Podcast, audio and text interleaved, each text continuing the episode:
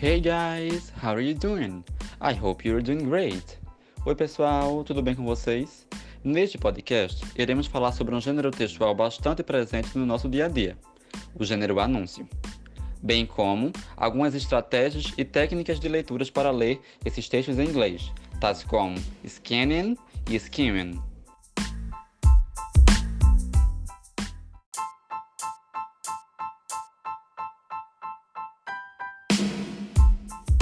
O gênero anúncio bebe da raiz de duas importantes áreas da nossa sociedade, que são a publicidade e a propaganda.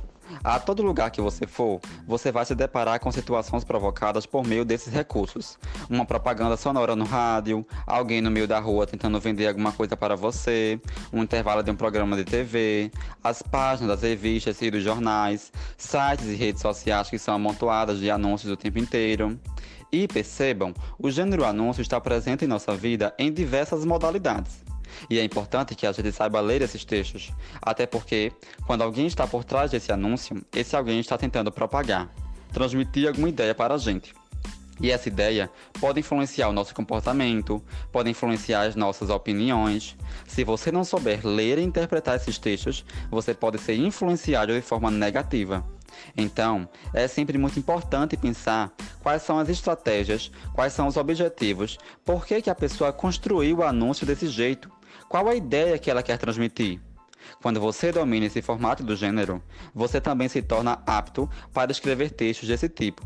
E você pode brincar com essa criação de anúncios na escola para criar propaganda de um evento que você vai fazer, de uma feira de ciências, de um projeto educativo. Ou seja, a gente pode utilizar esses recursos proporcionados pelo gênero anúncio para construir textos bem criativos e interessantes no ambiente escolar. Quando a gente pensa na publicidade e na propaganda, a gente pensa em áreas que tentam vender ideias, transmitir informações, propagar ideias. Essas ideias muitas vezes têm um sentido ideológico, tem um sentido político, tem um sentido religioso, tem um sentido comercial, ou seja, às vezes, o que aparentemente parece uma celebridade simplesmente falando o produto que ela utiliza para lavar os seus cabelos, nem sempre essa informação vem à toa.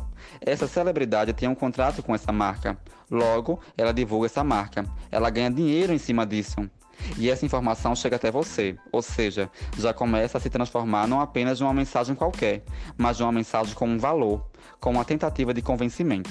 Então, uma estratégia que a publicidade e a propaganda utilizam para divulgar essas informações para a gente é a utilização de pessoas que possam dar testemunhos de que o produto que está sendo anunciado tem qualidade.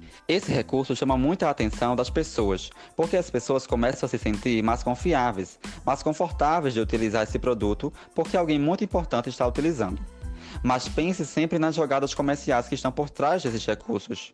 Nem sempre as informações são tão inocentes quanto parecem. Outro recurso que devemos estar atento é no modo que esses anúncios chegam até nós.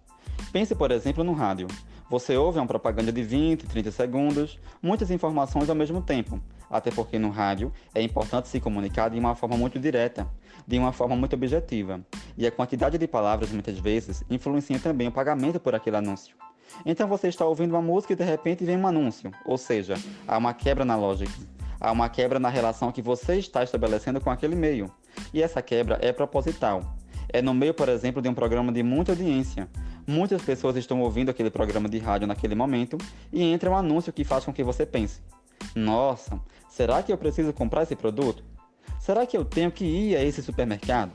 Ou seja, muitas vezes as estratégias publicitárias colocam em nossa mente necessidades que a gente não tem e que são criadas justamente pelas estratégias criativas de venda, pelas estratégias criativas de informar, de propagar essa informação. Às vezes, um anúncio de 10, 20 segundos, uma música que a gente chama de jingle, que é aquela música que é feita para divulgar uma marca, que é construída em cima da valorização de uma marca, de um produto, de uma loja. Essa música entra em nossa mente, começa a fazer parte da nossa rotina e de repente você percebe que você está cantando essa música por conta da influência de um anúncio. Um anúncio radiofônico. Na televisão, você já deve ter percebido que os anúncios aparecem a todo momento podem aparecer dentro de um programa, quando o apresentador interrompe, por exemplo, uma entrevista e diz que agora vai fazer um anúncio, vai dar um recadinho. Muitas vezes, esses recados é a venda de um produto.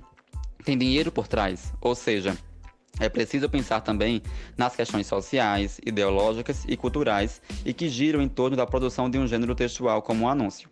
Nada está ali por acaso. A televisão também conta com os intervalos comerciais, que é o espaço em que você percebe o maior número de anúncios no meio televisivo. Percebam que quando há um intervalo comercial no meio de uma novela, de um programa, aparecem várias marcas. Essas marcas anunciam, essas marcas pagam para estar ali. Então, o sistema por trás da publicidade é um sistema comercial. A gente não pode perder isso de vista. É um gênero que utiliza de recursos expressivos, recursos linguísticos, recursos da figura de linguagem, porque a pessoa que elabora o um anúncio publicitário tem que ser bem criativa também. Tem que ser bem inteligente para conseguir desenvolver no público o desejo de comprar algo. Embora haja toda essa criatividade, há também uma questão econômica por trás. Os reclames estão em toda parte, porque eles também estão nos suportes escritos. Abra uma revista, abra um jornal. Você vai dar de cara com o formato e você vai reconhecê-lo. Sabe por que você vai reconhecer? Porque um dos recursos que podem aparecer logo de cara são os verbos do imperativo. Logo que você abre muitas vezes uma revista, vem um anúncio do tipo: compre esse produto, não deixe de passar em nossa loja, experimente a nossa marca são os verbos colocados no modo imperativo, ou seja, aquele modo que sugere uma ordem, uma recomendação, um conselho, para que você se sinta importunado, se sinta convidado, se sinta quase que invadido a tomar aquela atitude. Nada é por acaso na construção de um texto como esse. Então, essas ideias que são propagadas até no meio da rua, com o uso de um megafone, quando você está no meio da rua, está na feira, está trabalhando, está estudando, de repente você ouve alguém anunciando num carrinho. Aquela pessoa também está fazendo a propaganda, utilizando uma linguagem mais popular, falando com o público dela. A maneira como você fala com o público quando você cria um anúncio é fundamental. Você tem que saber quem é o seu público-alvo, quem é a sua audiência. Mesmo que você esteja criando esse anúncio na sua escola para divulgar, por exemplo, um festival de música, você tem que pensar: esse é para quem? É para os meus colegas? Para os pais dos meus colegas? É para as famílias que compõem a comunidade escolar? É para os professores? Então, sempre conecte-se com seu público-alvo. Essa conexão com o público-alvo estabelece a certeza que essa mensagem vai ser propagada da melhor maneira possível. Lembra que eu falei da venda? Mas essa venda nem sempre vai ser uma venda só de produtos. Essa venda pode ser também uma venda de ideias, como por exemplo um anúncio sobre uma campanha de vacinação, um anúncio sobre a importância da utilização de algum produto que não vá prejudicar a natureza, um anúncio dando dicas a vocês de como economizar água. Esses anúncios não estão vendendo um produto, esses anúncios estão vendendo ideias e são extremamente úteis para a conscientização da população sobre determinados assuntos. Se os reclames, se as propagandas estão em toda parte, é importante muitas vezes utilizar esses recursos para o lado positivo, para uma informação necessária, para o esclarecimento de alguma questão social. Então, muitas vezes, as associações, as emissoras de TV, o próprio governo vai utilizar dessa possibilidade oferecida pela publicidade, pelos anúncios, para divulgar ideias positivas, comportamentos sugeridos. Isso é interessante. Nem sempre as propagandas vendem produtos, elas podem vender ideias. De todo modo, fica o alerta para a persuasão, ou seja, quem está elaborando, quem elaborou aquele texto, de fato quer, quer convencer você a fazer algo. Essa estratégia de convencimento, que a gente chama de persuasão, é muitas vezes utilizada para induzir a compra. Então, é preciso que você pense de fato: será que aquele verbo está me chamando para fazer algo que eu quero? Será que aquele desenho expressivo, aquela cor utilizada, aquela construção, aquela celebridade dando aquele testemunho, será que esses recursos foram utilizados de forma natural ou foram utilizados para me convencer a comprar algo, a fazer algo que eu nem quero fazer de fato? Pensem nisso. A persuasão é a chave da construção do anúncio, porque acima de tudo, a pessoa que elabora o anúncio quer chegar ao público-alvo, quer convencê-lo a tomar uma atitude. Em termos de linguagem, os recursos utilizados em anúncio são os mais variados possíveis, porque você pode brincar com a linguagem mista, você pode utilizar recursos verbais e não verbais, no caso de anúncio de uma revista, por exemplo, você pode usar cores, imagens, fotos, textos bem expressivos, brincar com a disposição desses textos, usar alguns balões, usar alguns recursos, usar letras diferentes, usar sinais de pontuação para chamar a atenção para o seu texto, para o seu produto. Esse é um recurso muito interessante que é utilizado quando a modalidade do anúncio é escrita. Quando é a modalidade oral, Quando o anúncio é veiculado no rádio ou na televisão, os mesmos recursos expressivos são utilizados, com a vantagem de que você pode utilizar uma melodia, você pode utilizar algum recurso sonoro que facilite a transmissão de sua mensagem, e no caso da propaganda, em vídeo, dos recursos audiovisuais variados, de edição, de animações, que podem contribuir para a efetivação dessa mensagem. Quando a gente vê o gênero anúncio escrito, a gente percebe que tem uma estrutura relativamente básica. A gente tem geralmente um tema que está subentendido. Não precisa anunciar, por exemplo, esta é uma propaganda de perfume. Não, você percebe de cara se você vê, por exemplo, uma pessoa ou um personagem segurando um perfume ou sugerindo que use o perfume. Então, o tema é bem estabelecido no anúncio. O título nem sempre está tão óbvio, mas ele pode aparecer que é uma informação, uma frase que anuncia mais ou menos qual é a temática desse anúncio. Além disso, há também o corpo do texto, ou seja, a disposição. Se for um anúncio impresso, você vai perceber muitas vezes, você vai perceber que há alguns dizeres em cima e durante o texto podem vir pequenas frases construídas com o objetivo de continuar transmitindo essa informação. É que o chamamos de corpo do texto é o desenvolvimento dele, que pode vir, por exemplo, uma lista de sugestões para você usar o produto, ou as razões para que uma determinada pessoa continue utilizando, ou quando, por exemplo, há uma mudança na marca e a marca quer anunciar para você que mudou a embalagem, mudou a perspectiva. Então há uma listagem de informações relevantes. Há também a assinatura. Que assinatura é essa? É uma marca que a gente também chama de logomarca, que é o formato por meio do qual a marca se apresenta para a gente que pode brincar com as letras iniciais dessa marca, pode brincar com símbolos que sugiram alguma identificação com o produto anunciado. Essa assinatura é facilmente identificável, por isso que as marcas evitam mudar de forma muito abrupta com essas marcas, porque elas geram a rotina, elas geram um costume. Quando você se acostuma com a marca e você passa a comprá-la, a adquiri-la, a aceitá-la em sua vida, sem ninguém perceber, que é um dos objetivos da propaganda, transformar aquele produto, aquela ideia em algo natural para você. Existe também o slogan, que são aquelas frases-chave, frases impactantes, curtas geralmente, que criam um impacto em relação ao produto.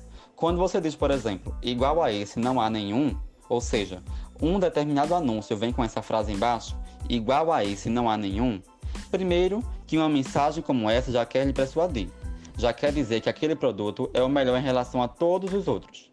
E a repetição desse slogan, a repetição dessa frase ao longo do tempo é internalizada pelo interlocutor, pelo público-alvo, e quando vê, você já está repetindo esse slogan em outros contextos, em outras situações, reproduzindo a ideia de uma marca, que é o objetivo de quem criou o anúncio.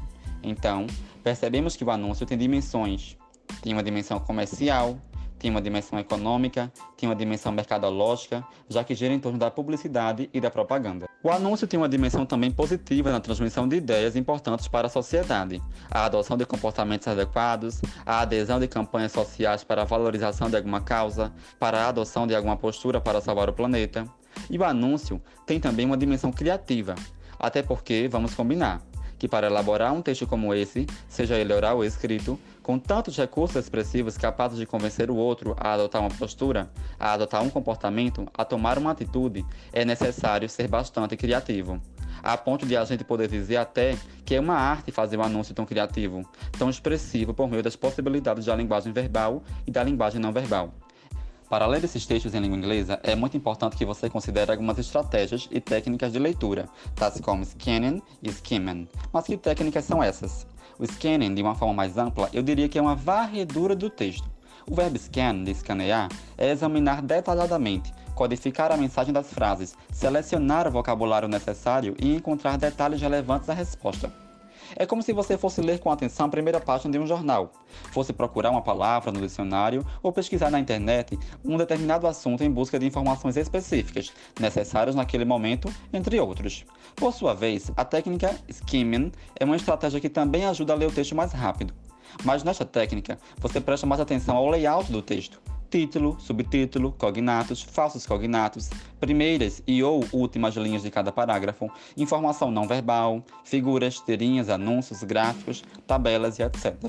Por exemplo, quando você espera para ser atendido em um consultório médico e fica folheando aleatoriamente uma revista, você está usando a técnica do skimming. Em ambas técnicas, você vai naturalmente obtendo a ideia geral de cada texto, identificando o assunto e prevendo informações essenciais ao texto. No momento da prova do vestibular, você vai ler cuidadosamente todos os parágrafos, percebendo a função em razão de haver certas palavras destacadas, ou em caixa alta, em negrito ou em itálico e etc. A falta de vocabulário é considerada uma das causas para o atraso na leitura. Porém, ao perceber palavras desconhecidas, essas não devem ser encaradas como empecilhos, mas como desafios. Você vai procurar o sentido entre as palavras com as técnicas scanning e skimming. A técnica que você usará para realizar a leitura deverá ser escolhida de acordo com o objetivo que você possui. Por exemplo, se você está lendo algo para o trabalho, para a universidade, para a escola ou por prazer, o que você espera desse livro? Quais são suas necessidades? Você está lendo apenas para obter informação, para fazer algum exercício ou apenas por diversão? Scanning e skimming são diferentes tipos de leitura. Se você deseja saber sobre uma informação específica, você precisa usar o scanning para uma palavra específica. Por outro lado, se você está explorando, relendo ou revendo um texto ou um documento, você deve usar o skimming. Uma boa compreensão de texto depende da capacidade do leitor de fazer interveniências, deduções, ligar as ideias e identificar as palavras do texto que mostram alguma ideia. Ou seja, o leitor precisa ter um conhecimento de gramática e linguística para fazer a melhor leitura e ter uma compreensão geral das ideias expressas no texto. Ler bem é um exercício que você pode praticar todos os dias. Bom, pessoal, estamos finalizando esse podcast. Espero que tenham gostado. Bye!